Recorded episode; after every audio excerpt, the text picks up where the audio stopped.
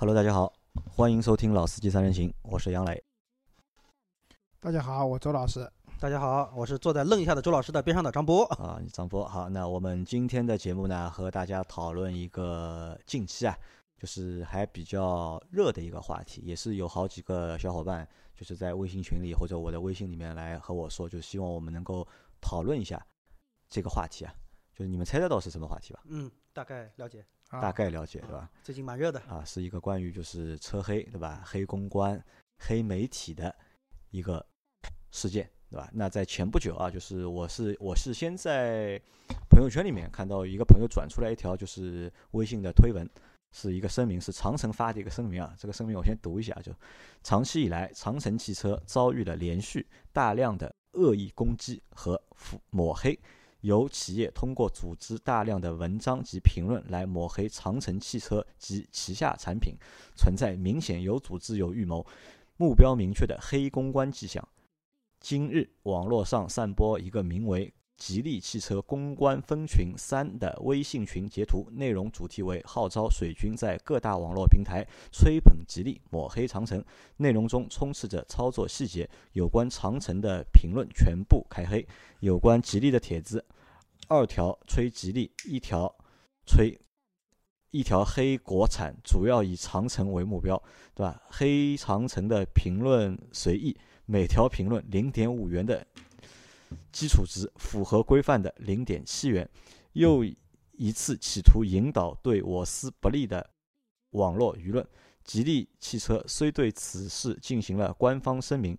但某品牌拥有海量水军是不争的事实，专门抹黑所有民族自主品牌，粉饰自己，表里不一。我方严厉谴责这种无良行为，并将进一步采取法律行动捍卫自己的权利。长城汽车作为中国汽车民族品牌的一面大旗，绝不容忍这种卑劣行径。我们呼吁其他有正义感的车企和长城站在一起，组建中国汽车品牌。正义者联盟，保护我们的合法权益。落款是长城汽车股份有限公司。复仇者联盟，对吧？那那天就是我看到这篇就是文章的时候，我愣了一下，因为这篇文章其实那篇推文很简单，就两个截图，一个是我刚刚读的这个声明，还有一个就是他们里面所谓的就是一个微信吉利微信群内分群的一个截图嘛。那当时呢，我看的第一反应呢，我觉得是可能是个假新闻。我觉得可能是一个假新闻，但是我看了一下是哪个公众号发出来呢？是长城，不是长城的主号发发出来的，是长城下面一个就是什么电商的一个什么号发出来的。那么我就把这条推文我就推给了周老师，我说周老师，你把这个东西给长城的公关看一下，这个到底是他们发的？因为我觉得就网上就是假的东西会非常多嘛。那周老师去发了一下，给我的回答是真的，的确是长城发的。我我声明一下，不是。真的是应该是真的啊，应该是真的，对吧？对方也是不是真的，我不知道。对方给了一个模棱两可的一个就是回答，对吧？好，那其实就是在那一次就是看到这个东西之后啊，就当天就有很多小伙伴，他们也把这个东西发给我了。那么他们就问我，就是真的还是假的？就你们怎么看这个事情，对吧？那我们看到这一篇的时候啊，两位你们当初是怎么想的，或者有什么就是感触？啊，其实这个事情由来已久了。就是某品牌拥有海量水军这件事情，也不是一天两天了，啊，从一方面讲，就他们这个，就是公关啊，就是做的还蛮强大的，就营销的能力因为我们做了那么多年的那个汽车，对吧？这种网络的那种内容的传播，其实无可避免的会遇到，就是水军嘛，就是水军的攻击啊，各方面都是都很难避免，对吧？然后。就是我以前服务过的品牌呢，就是说，其实他们也会有，就是类似于这样公关的这种，就是他们叫区域公关嘛，就不是企业的这，就是完全代表就是企业的这种形象的公关。那区域公关主要做的事情呢，一个是经销商那边对吧，有促销了，有什么了对吧？告诉这个区域的小伙伴，你们可以来买车了，对吧？那另外一个呢，就是。他们倒不是，我以前服务员倒不是说去黑别人，就是他们要应对，就别人来黑他们，对对吧？然后他要沉铁啊，要舆情监控，维维维护评论啊，甚至删帖啊，对吧？我以前在华阳的时候，这种事情很多的呀，就是突然客户给你发个邮件说在某家汽车网站的论坛里面有一篇帖子，雨欣监控出对吧？问题了你，们处理一下。那么这种时候呢，一般客户都会付，就是拖一句说你们的监控怎么做的？对吧？我都看到了，你没看到，对吧？我只能说啊，我也看到了，正在给你写报告，对吧？然后这种时候呢，一般我们处理的话就分几个步骤啊。第一个步骤呢，先去看看发帖人这个账号，先去分析一下这个人是真的车主还是，假的车主，或者说是真的是一个论坛里面的 一个资深的网友，还是新注册的马家的账号。那分析完以后呢，无非就是我们认为这个东西是有问题的，然后可以找那个网站，对吧？去投诉，说这个账号一看就是一个马甲号，对吧？发这种 这种诋毁我们的帖子删了啊，一般网站都会配合的，叫版主啊就把它删掉。但是呢，有的时候呢会遇到什么呢？真的是车主，然后呢，车主真的是因为某些服务方面的嗯。车上面的问题，那这个时候我们就反馈给客户嘛，我们就可以甩锅了，说这是你们经销商没做好，售后啊、们的东西客服啊啊去解决这些问啊，题。你们自己去解决，对吧？一般我们就处理到这一步，再往下也没有了。啊，在那天就是网上有这条推文之后啊，就是在微博上，就是几个汽车品牌都是展开了就是口水战。就是首先吉利它是不承认嗯自己有这样的一个行为嘛。对那其实我我认为啊就大家肯定都不会去承认这件事情的。但那个事情过了一周之后，其实，在那一周我们就想做这个节目的，但周老师说稍微等一等，对吧？看看看一看，就，是后面就是会有没有新的东西啊。我们会出来老司机三人行有个特点，就是我们不蹭热度，对吧？就是有一件热事事情，在没有弄清楚事情之前呢，去蹭，很可能讲的也不一定对，弄得不好，助纣为虐，对的对吧？不太好。那到十月二十九日，就是事情有了新的进展了。就是我看到在十月二十九日有一篇新闻啊，是近日闹得沸沸扬扬的汽车黑公关事件又有了新进展。十月二十九日，长城汽车、奇瑞汽车、比亚迪汽车、东风风神、华晨汽车、陆风汽车、宝沃汽车、东南汽车等八家中国车企在上海和平饭店召开会议，并共同发起成立中国汽车行业自律联盟。这八家车企在联盟大会上纷纷痛斥自身企业遭受到的黑公关和黑媒体案例，一致确认持续受到某品牌的黑公关攻击，各车企都深受其害。大家一致认为，黑公关、黑媒体猖獗，已形成有组织、有利益分工的黑色链条，严重侵害企业权益，广泛误导消费者。各车企呼吁政府和行业机构加大对黑公关、黑媒体的打击力度。啊，这个是十月二十九日在和平饭店，对吧？真的就是前面说的一个是正义者联盟，对吧？他们成立了一个嗯还好，不是自律联盟。不是说的复仇者联盟啊但不然去复仇了，对吧？在这八家企业里面，就我们没有看到在前一篇报道里面的吉利啊。啊，我觉得是这样，就是说我们今天聊的东西也不针对吉利，因为这个事情是不是吉利干的，我不知道因为这是一个罗生门，啊。对的，那么我们今天主要还是聊一下，就关于嗯、汽车圈，对吧？就是黑公关，对吧？黑媒体车黑，对吧？啊，车黑，对吧？那首先我们还是要先达成个共识啊，我们什么是车黑，什么是车黑？对吧？张波，你觉得什么是车黑？呃，就像可能节目刚开始时候聊的啊，大规模啊、有组织、有预谋、有完整的应对方案的这么一种对其他品牌的恶意的攻击行为。啊就张波讲的比较听不懂啊，就是属于不讲人话，对吧？我来讲一下人话。那我我觉得就是所谓的这种车黑，对吧？有几个很重要的特征。那第一个是无中生有，就是没有的事情，把它编出来，对吧？然后甚至可能就是自己造出来的。就是我以前服务过一个就自主品牌的车子的时候，他们说我们的车安全，那怎么比较安全呢？呃，我们弄辆凯美瑞自己来撞掉，撞完以后，对吧？自己撞的对撞，对吧？撞的不好没关系，拖回去修好，第二天再撞，撞到满意为止，然后发出去。那我觉得，啊，当时这个事情后来我们也没做啊，因为谁谁去开呢，对吧？我跟厂家说，要不你开，我拍照，要不行，拍，对吧？对吧？然后他说不行，要我开，他拍照。那我说这个事情肯定干不了嘛，对吧？那我觉得这种就是其实是无中生有。那我觉得这是车黑的一个很重要的特征，对吧？那其实网络上充斥着很多，就像杨磊讲，充斥着很多假的信息嘛。就今天这边说一件什么事情，那边说一件什么事情。就之前那个那个公交车坠江的那个事情，就是一开始就是讲那个女司机逆行啊，怎么样，嗯强烈指责那个女的，我觉得都快想死的心都有。哎但事实上自杀了又他才是受害者。不是这样的，对吧？事实上不是这样的。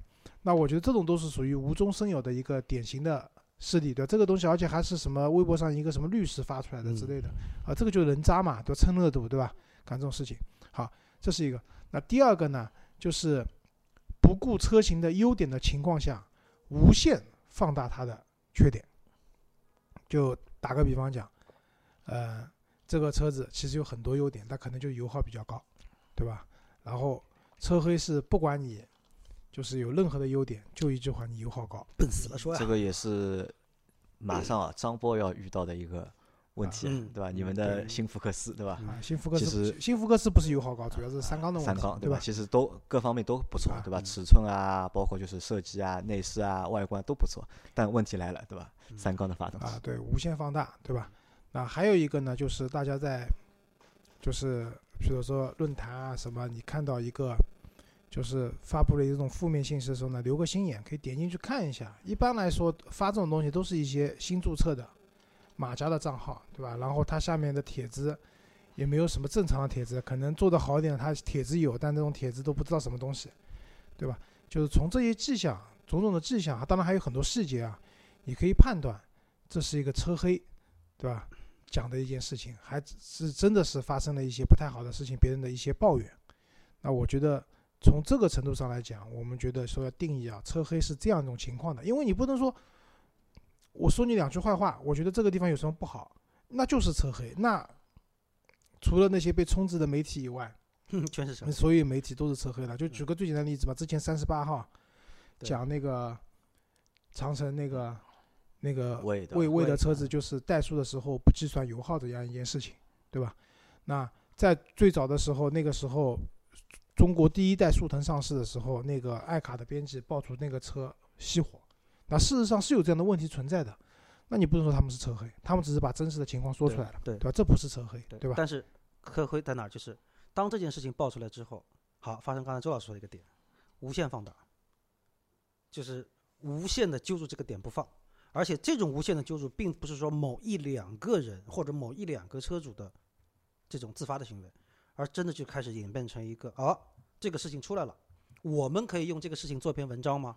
去攻击他一下，好，然后我们达成了一个共识，我们去攻击他，然后我们找到了平台，找到了渠道，找到了这些写手、枪手，这个开始车黑行为就出现了。好，那我们看啊，就是前面张波和老周和大家解释了一下车黑啊，其实在这次事件里面爆发，就是他们把这个事的性质啊又上升了一个等级啊，就是我们前面只是说的车黑，就在长城他们搞的这个联盟里面，他们提到的是叫黑公关，嗯，黑媒体，对吧？可能比就是我们说的车黑这件事情啊性质更严重一点。把组织方说啊出来了。那我们其实就是因为我从业蛮多年啊，就从业那么多年来，就是对水军这件事情有着比较深刻的了解。那其实，在三五年前或者是五六年前，对吧？有了水军这么一个概念，我们有一个叫水军的概念，对吧？有一个五毛的概念，对吧？对在那个时候，就是当我们看到水军也好，听到五毛也好，你们的反应是什么？水军是做什么事情的，或者五毛是做什么事情的？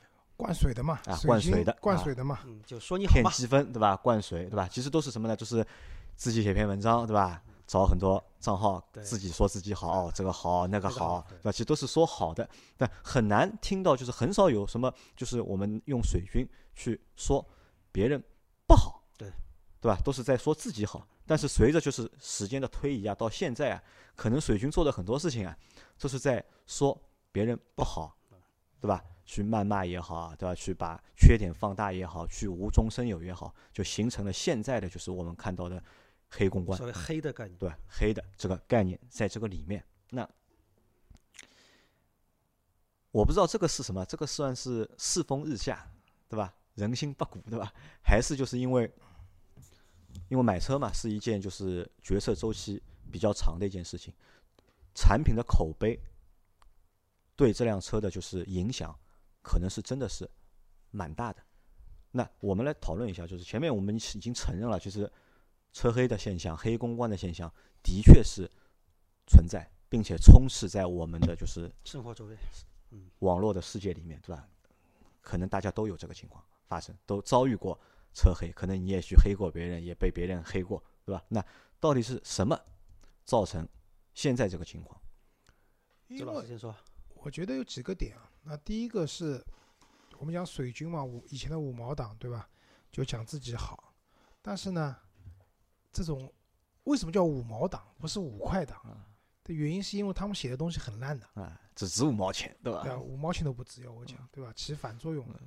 那可能就是比如说论坛里面本来就有一篇蛮好的帖子的，结果下面的回复的人因为五毛党进去以后，把那篇帖本来一篇真实的很好的车主的用车帖，愣是被他们回复成了一篇水帖，对吧？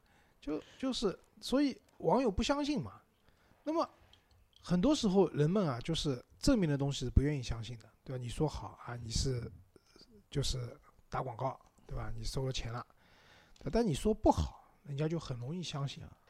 那么所以呢，我觉得就是我们讲的，就原来的五毛党啊、水军啊，就开始往黑这个方向去发展了。他们会发现，我我费尽口舌回了一百条讲正面的东西，别人都不相信，不如反而我写一条不好的东西，下面还有好多人点赞，对吧？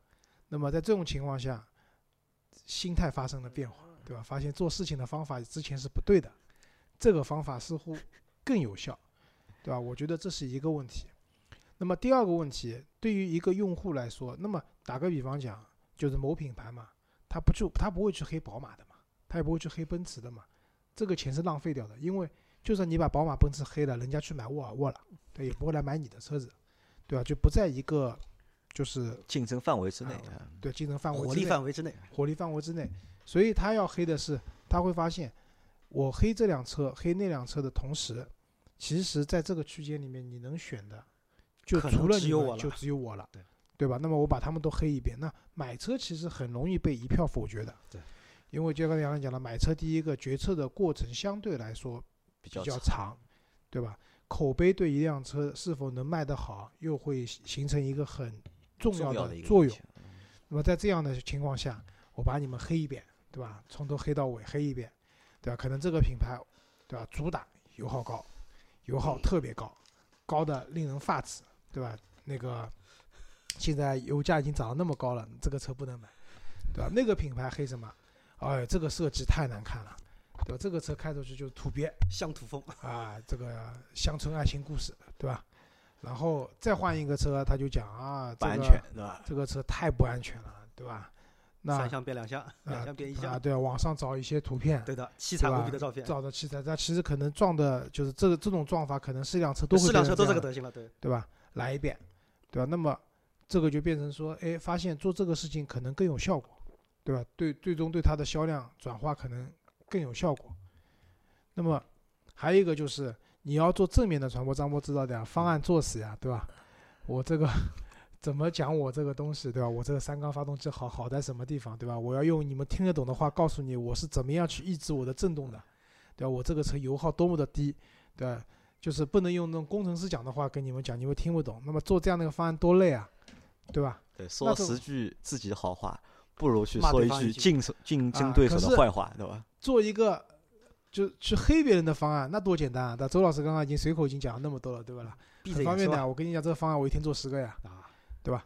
而且刀刀致命，啊，对啊，那对一些可能不是特别有节操的公关公司啊，或者说一些啊媒体啊来讲的话，就会发生类似这样的事情。这我是对这个事情的一个看法。那我的看法是这样：首先，咱们说黑的一个产生，就刚才他们这个协会叫自律，是吧？我觉得“自律”两个字用的非常好。为什么这么说？自律的第一步就是你在做产品正面宣传的时候，你要自律，不要胡说八道，不要恶意，就是不要故意特别夸大你的好。为什么？我们可以去想一想，刚才老周也在说这个问题：为什么现在大家说对一个广告说我好不信？因为曾经这样的广告太多了。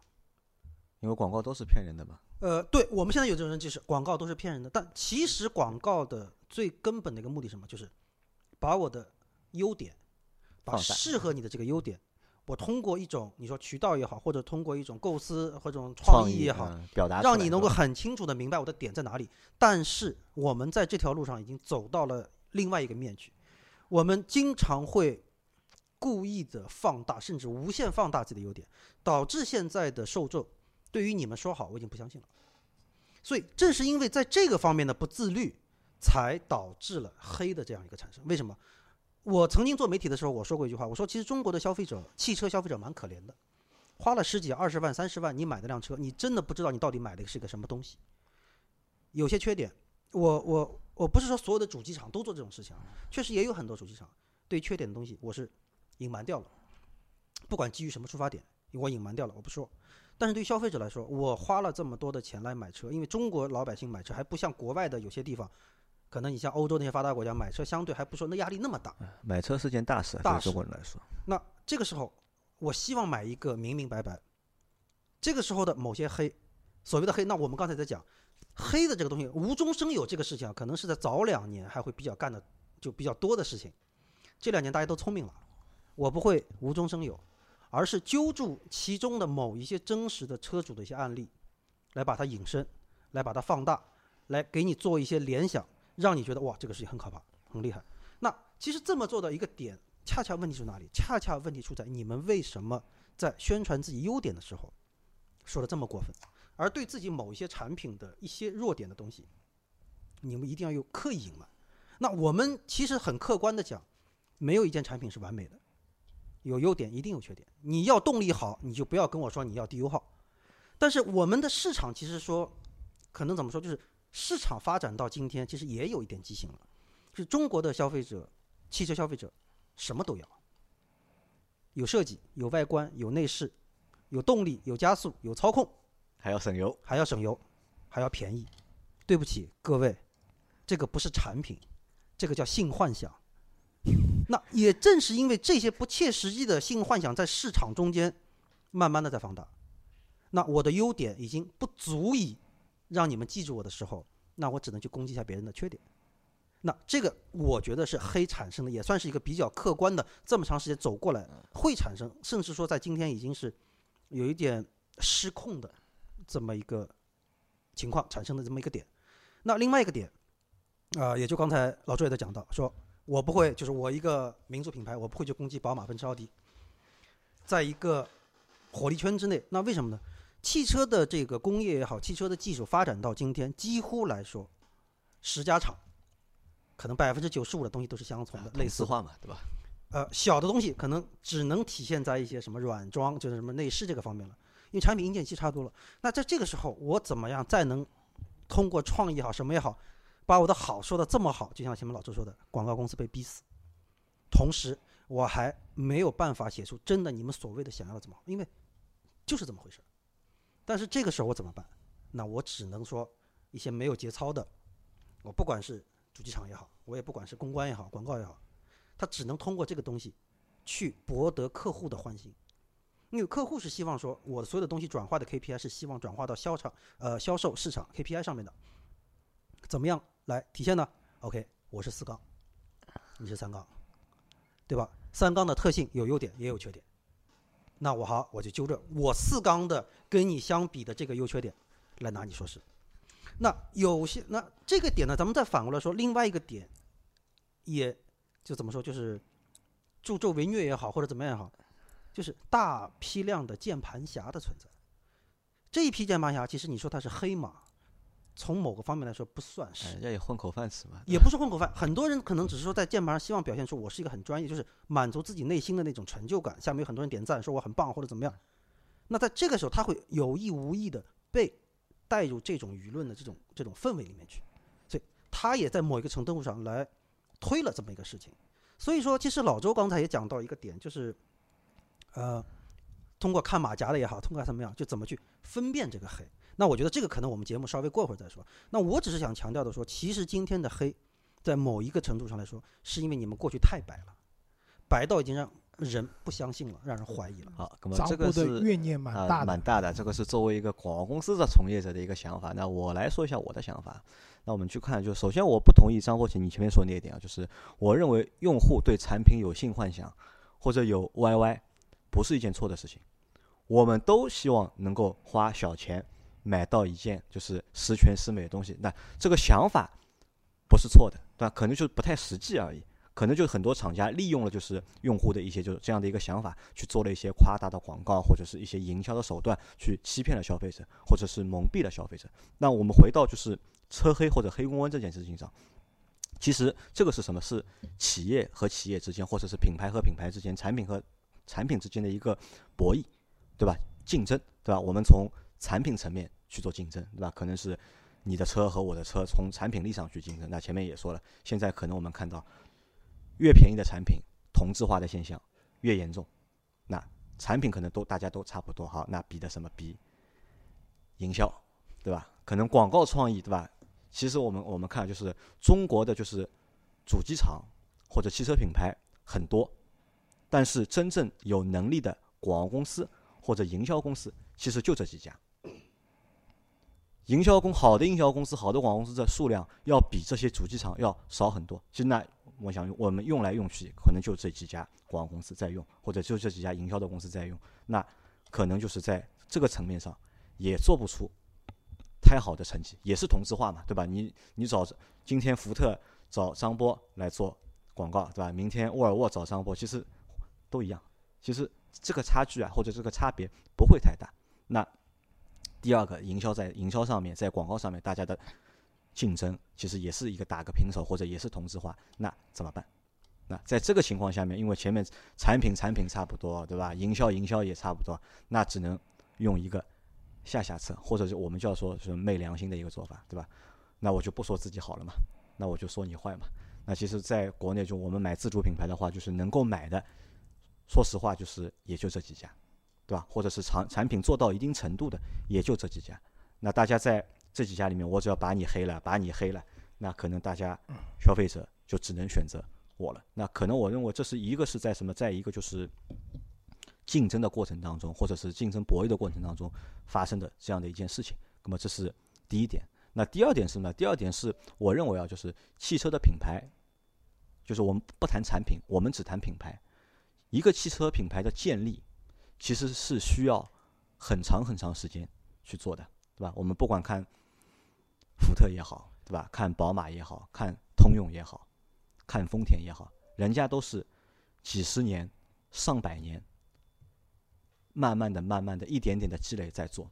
但国内的汽车品牌有哪几家是超过三十年、四十年的，对吧？也是其实在一个成长的一个过程当中，可能很多就是品牌它急功近利，对吧？他不甘愿于就是慢慢的去累积自己的这个品牌，那因为。你要靠累积，要时间嘛，要时间，要好的时，要时间，要好的产品。那可能在这个上面会比较慢，他觉得比较急。而且你想，现在我们的我们看就是，你是品牌总监，对吧？老板要问你的，对吧？那么你今年的计划怎么样，对吧？人家可能别的厂，可能是一些国外的品牌，人家都是做的是五年、十年的计划，可能国内的很多厂家做的是一年。或者是最多一个隔年计划，最多就是两年、三年的计划，对吧？大家都急于求成，但这个是在事实上不可能的呀，这个是不可能完成的一件事情。那怎么办？那么我自己涨不了，我是不是能够把你贬低一点，对吧？我如果能够把张波贬低一点，那体现我杨磊，对吧？我比你好一点，即使我没有成长，但我把你贬低了，那好像我也在成长。啊这个可能也是一种就是在品牌经营的这个思路上面。或者是营销的这个思路上的做法，可能就是我觉得不太成熟，就是过于的，就是急功近利。那这是第二点。第三点是什么？第三点是我觉得这个可能是我们前面在和周老师讨论的一个东西，人的一个就是道德底线，道德底线的一个职业操守。那我们看，就我们看一个很简单的东西啊，就是我们看就是在这一次的就是这个车黑的风波，或者是黑公关的风波里面，为什么没有合资品牌？为什么没有宝马？为什么没有奔驰？为什么没有奥迪？他们受的攻击并不少啊，对吧？为什么没有他们？对吧？是他们不想让有更多的用户吗？他们不想卖更多的产品吗？对吧？为什么没有？那我觉得可能这个和什么有关？这个可能和就是一个就是道德底线会有关。这个可能和就是广告公司的人，就是做这件事情这些水军或者这些键盘侠，或者他们的公安公司，或者他们的营销公司，或者和就是。企业批这个项目的人、签这个字的人、付这笔钱的人有关。就像周老师之前说过一个故事，对吧？你们公司、你们以前就是广告公司，其实是拒绝过这样的一种客户的需求。啊，对的，那个时候客户 就是油耗偏高嘛，然后那个时候大众有推那个 TSI 遇到 DSG 的黄金组合嘛，那么 DSG 确实存在一定的 问题，然后就希望我们去好好的黑一下那个大众的这个双离合。但事实上，第一个就是大众双离合还算靠谱的，对吧？还算靠谱的。那另外一个的话，我们也真的不敢做一汽哎。他因为那个时候主要针对迈腾嘛，一汽大众啊，这个这个去黑别人，万一被抓出来了，弄得不好坐牢的。好，那我在这里就重申一点啊，就是我们在应该国家是在二零一七年公布了，就是一个互联网的一个就是安全的一个什么法，就是其实发表这些就是虚假的言论，说无中生有的事情，这个都是属于违法行为，负刑事责任。而且他会根据就是传播量。转发量来量刑，就你一个就是虚假的东西，你微博转发超过五十次，就构成了犯罪。那其实这个都是有明文规定，这个是犯法的一个事情。对，其实说到这个事情啊，我当时其实看到那个 联盟成立的时候，我当时是两个感受。第一个感受是什么呢？我作为一个广告从业人，目前广告公司现在的生存的这个。难度，包括这个竞争的，我可以说不是白热化，已经是恶劣了。这种这种生存环境，导致了有很多的这样所谓的小广告公司。那我为什么就像接着你刚才的话说，大的主机厂、大的媒体公司、广告公司、公关公司也好，他们会有最基本的一个职业操守。我的公司的品牌的形象，我个人的这个形象，我是要考虑的。但是因为这个市场太激烈了，某些小公司。做出一些出格的事情，也确实是存在。那这个可能引申出去又是一大摊话题啊！我我觉得我们今天先不说。那这是一个问题的点。第二个问题的点在哪里？呃，这一次的针对的对象是吉利。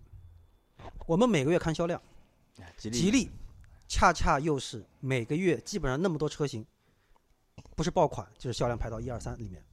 好，那我们反过来考考虑另外一个问题啊。呃，中国的消费者真的是傻到这种程度吗？你这个车已经烂到这种程度了，我每个月还能有这么多人买你的车，对吧？所以说，产品点其实就产品力。不不，这个这里你搞错一个东西啊，是他们说的是吉利去黑其他品牌。对，问题就在这里，就是不是吉利遭到黑，对吧？对，问题是如果吉利只是靠黑，它真的销量能够提到这一步吗？产品力其实是一个。根本的保障，我不管说这个行为，就像老周前面我们一个定性啊，我们现在没有人知道这个事情到底是是不是他干的，或者怎么样。但至少有一点，反正说，他去黑别人靠拉销量，我们可能更多的是认为是站从这个角度，他为什么要黑呢？因为为了要把你们毙掉，提升我的销量。但是市场，市场是真正的检验，就是说产品力这个东西，不是你黑，或者你去黑别人，或者你被别人黑。就会说影响大到什么样的一个层级，我我不敢这么说吧，但至少说这个一点，我觉得还是我们应该要相信市场和消费者的这个这个这个。我觉得呢，张波讲这个呢，我也不太同意。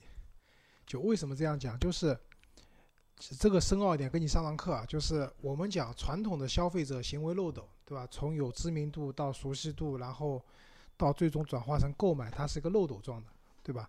但是。最新的这个消费者的行为这样的一个分析发现，它其实不是现在的这种，因为媒体的多元化，你接触信息的多元化以后，这样的一个行为不再是漏斗状的，而是一个圆弧、一个圆圈状，对，就三百六十度，对吧？就是说，在任意一个点，它触发到了你的一个怎么讲，就是你的不管情感上的认同，或者说是理智上对产品的认同以后，都可能触发你最终的一个购买行为。那么传统来讲，都是正面的信息，关于我品牌正面的信息来触发你这样的一种情感上的或者不管心理上还是生理上的认同吧。但是因为这个东西已经成为一种风气了嘛，就讲讲好的你们不信，讲坏的你们都信，反而变成是说，当我发现在这个圆环上我看到了一个对其他品牌非常不利的这样言论的时候。会把我从其他品牌的圆环里面拉走，然后到你这个圆环上去以后，进一步的去探索对你的兴趣，对吧？这是一个就是现在的一个消费者的，我相信啊，人家也不是乱做的，都是有有理论基础在里面的套路在里面的都。是有套路在里面的，对的。那么这样的情况下，因为很多时候我们买车啊，你知道你不会只盯着一辆车的。如果你比如说有的人，对吧？就前面打六五折的那个，对吧？阿尔法罗密欧，对吧？我看了一篇文章讲这个车子，反正就是又蠢又笨，对吧？那我也看到那你怎么让那些最初支持你的用户，嗯接下去还能对你情何以堪啊，对吧？那么我们撇开这个不去讲的话，就是对这种车情有独钟的人呢，其实你再说它不好，对吧？什么质量再不稳定，意大利造的质量不稳定，配件等不到，我不管，我就要买，信仰这个是这是信仰。就是除了除去那些信仰很足的那群人以外，大部分人在买车的时候，其实你是会有多重选择的，对吧？可能在某一个，就是可能预算是你的一个比较大的一个，就是怎么讲限制。那那当然也不一定，有的人可能起初看十万的车，最后买辆法拉利回来了，也是有可能的，对吧？就是大部分情况下，可能在某一个预算区间里面，比如说十万块钱这样一个预算区间里面，你会有多辆车进行你能选的比较可能就四辆、五对吧？辆对吧就？像你们刚才也讲了，同质化其实是很严重的，对对吧？这个价位的车，那我相信一分价钱一分货的，只要是个正常的厂家造出来的相同价位的车，他们没有本质的区别的，不可能说一辆车就是一辆性能跑车，好厉害的，啊，除了长得不一样，其他其实都差不多。另外一辆车就完全没法开，肯定不是这样的，他们之间的很多东西都是共性的。那么这个时候你就要可能在 A、B、C、D 四辆车里面最终去选择，对吧？一方面可能你会自己去 4S 店里面去试乘试驾，对吧？这个可能还对一些比较老的司机来讲，对我们来说，我们可能会更注重自己去现场开过以后的感受。反而我是不太去看论坛说这个车好不好的，对对吧？但是对可能就是他们自主品牌所处的这个价格区间，对很多人来说都是第一次买车，对吧？本身自己都是键盘车神，对吧？这个时候他会就是寻求，比如说身边的朋友的帮助，或者说去看论坛。论坛对，那这个时候如果说 A、B、C、D 四辆车里面，B、C、D 三辆车都被黑得很厉害，对吧？呃，B 油耗高的吓死人，C 不安全，D 乡乡土气息太浓郁，那怎么办？你这个时候只能去选 A 了。你甚至连这里四辆车都没有开过的情况下，都没有试驾过的情况下，你就最终就选 A 了。当然，A 本身的产品品质也是 OK 的，过得去的，在这个价位里也不是说它很差，那么它就促成了最后的一个购买。对，所以我相信，就是我这套理论，绝对是因他们就是如果说有公司真的在做这种黑其他同行，就是普遍黑、漫山遍野的黑，肯定是基于这样一套理论去做这样一件事情的。对，所以这个就是我想说的一个点在哪里，就是说所谓的黑这个东西，它永远是跟消费跟市场是分不开的。那就像我刚才说，就是我可以去黑别人，但如果我的产品真的立不住脚，我黑谁都没有用。我可以被黑，我的产品力站得住，你们谁黑，我一样可以卖。点就在这个地方。呃，这个呢，就是我同意一半啊，就是首先你被黑肯定是你有问题嘛，对吧？就是因为你有问题，所以大家才会来黑你。，对的对的，但反过来，就是对于一些就是专业能力比较强的公司来说，对吧？我要黑你，其实我可以有一百种方式，对吧？一百个理由，对吧？欲加之罪，对吧？这个这个是其实也是一个，就我认为这就是一个就是主观上的问题，就是这个怎么去区分啊？就是我们怎么去区分，就是这个车黑、黑公关和就是正常的负面的一个最主要的一个方式，就是是这样的啊，就以前我们做的时候呢，这个叫竞品打击，啊竞品打击不叫黑，对的。竞品打击呢，要打击的有理有据，有理有据，对我的数据，我的各方面的表现。啊，别人别人看了以后觉得说还挺有道理的，那其实说所谓的竞品打击啊，我们回到我们我一开始刚才说的一个点，就是当我宣传我自己的产品力的时候，我一定是会有一个既有的假想敌，或者说是市场现在追捧的某一个热点，我能不能满足这个需求？好，我来做这样所谓的一个竞品打击。那这个竞品打击，实际上我针对的并不是可能说完全的某一品牌、某一车型，那只是可能说碰巧了，你正好是代表了这个主流的观点的这个性能，你代表了。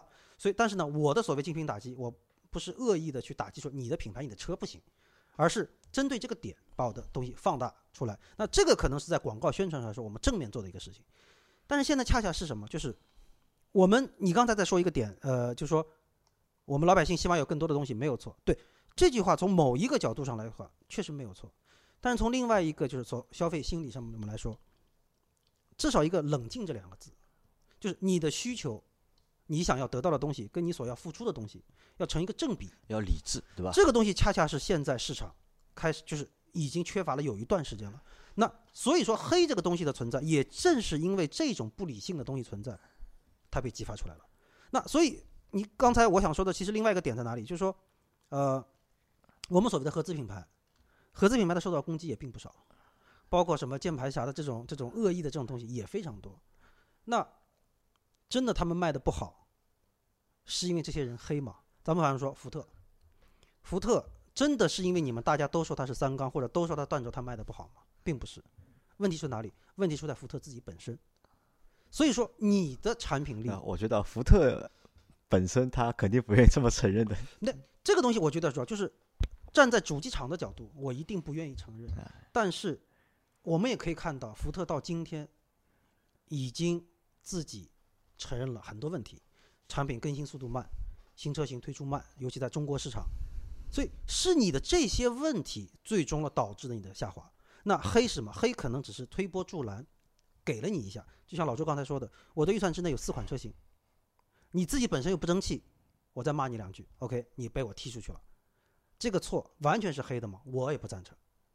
所以说，纯粹靠黑来提销量，可能有，但是这个量级到什么程度？所以这个消费闭环实际上说微妙在哪里？就是说这个点，不像过去一个漏斗到那个位置之后就结束了，整个一个闭环行为的产生之后，它每一个点。被攻击之后，它必然会有一个东西来继续支撑它。所以归根到底的一个点，我们就是我那天为什么说看完这个消息，我的第二个反应是什么？就是你们现在看看那个联盟里的成员的车，有几个车是卖的啊，都蛮弱的。那这个弱是体现哪里？这个弱不是说别人说你有多弱，而是你本身的产品力，你本身的产品的结构是存在问题的。在这个情况下，你们的弱。你呃，我是觉得说怎么说？对黑这个东西确实很可恶。站在我的角度，我我应该说我更痛恨黑，因为实话说，我的福克斯从我们四月份开始露出之后，我们的所有的后台的监控，对于这个东西我们非常头疼。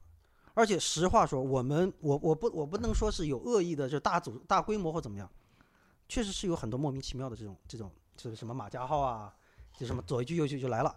那你说我痛恨吗？确实痛恨，但其实反过来说，我觉得这种点，我经常跟同事们开玩笑的说，我们能不能把他们黑的点，我们用一种正面的方式，来做一种正面的回应跟露出。那这个其实回到你刚才说的一个点了，这个是一个有能力的公司、公关公司、主机厂应该去做的事情，而不是说你说我黑了，他妈我找一个反的一个方向，我再来黑你一句，这个就属于一种。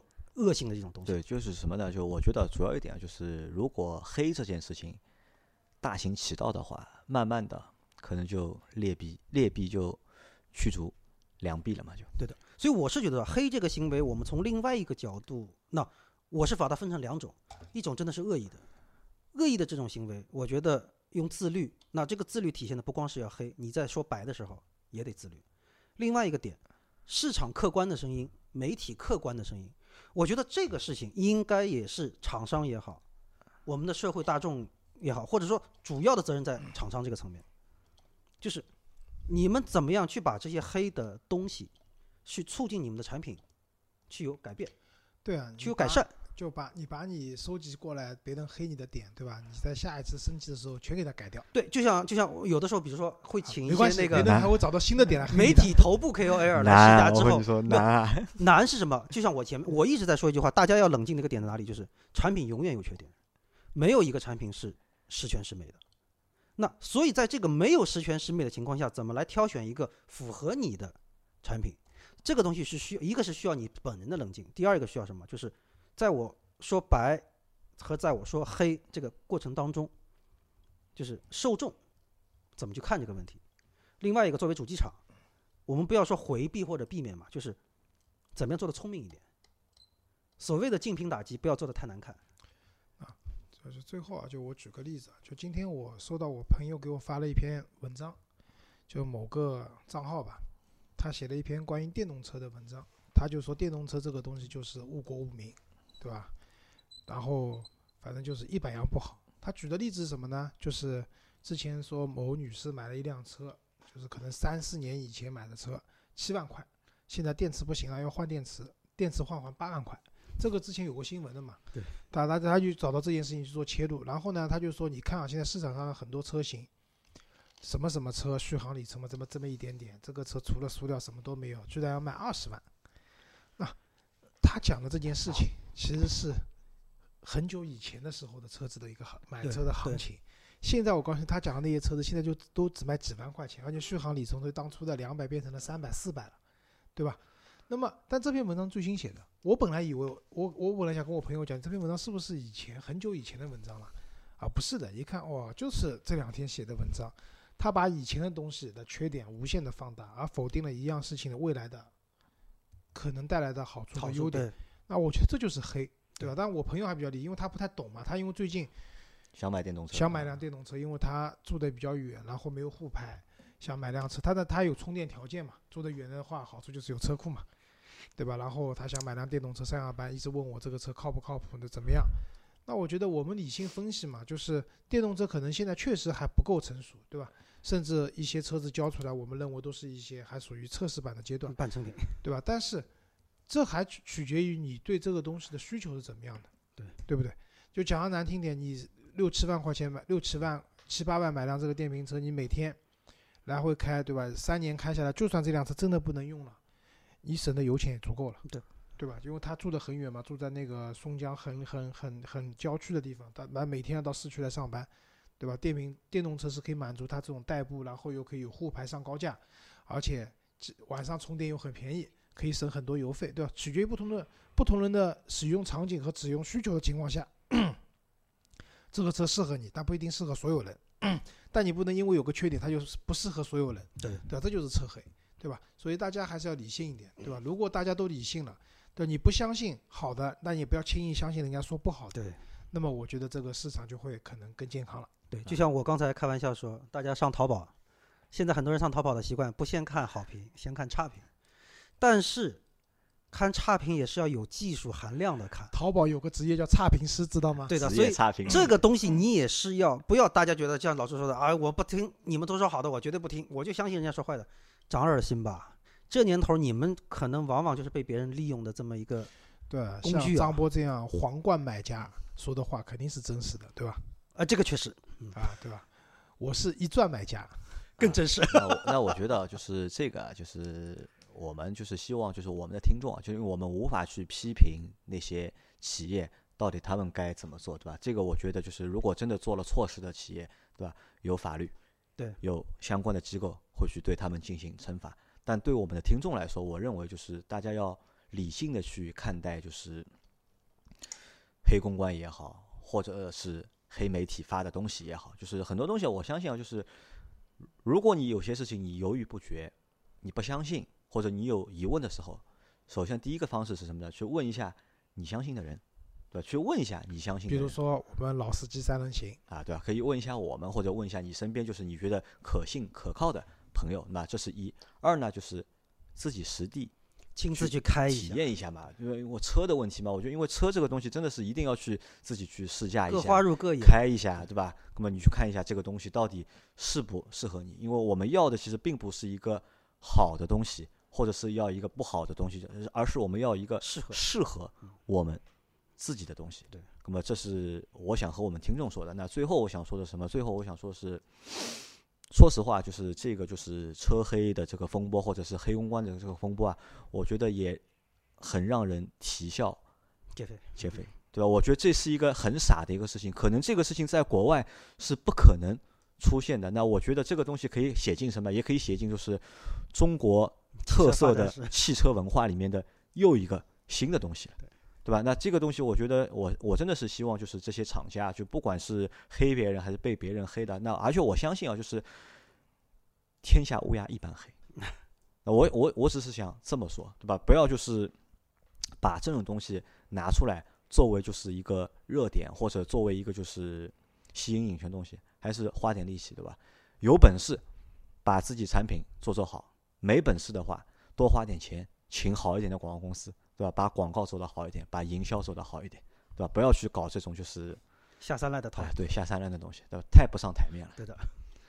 好吧，那我们这期节目就到这里，感谢大家的收听。谢谢大家，再好，见谢。谢，拜拜。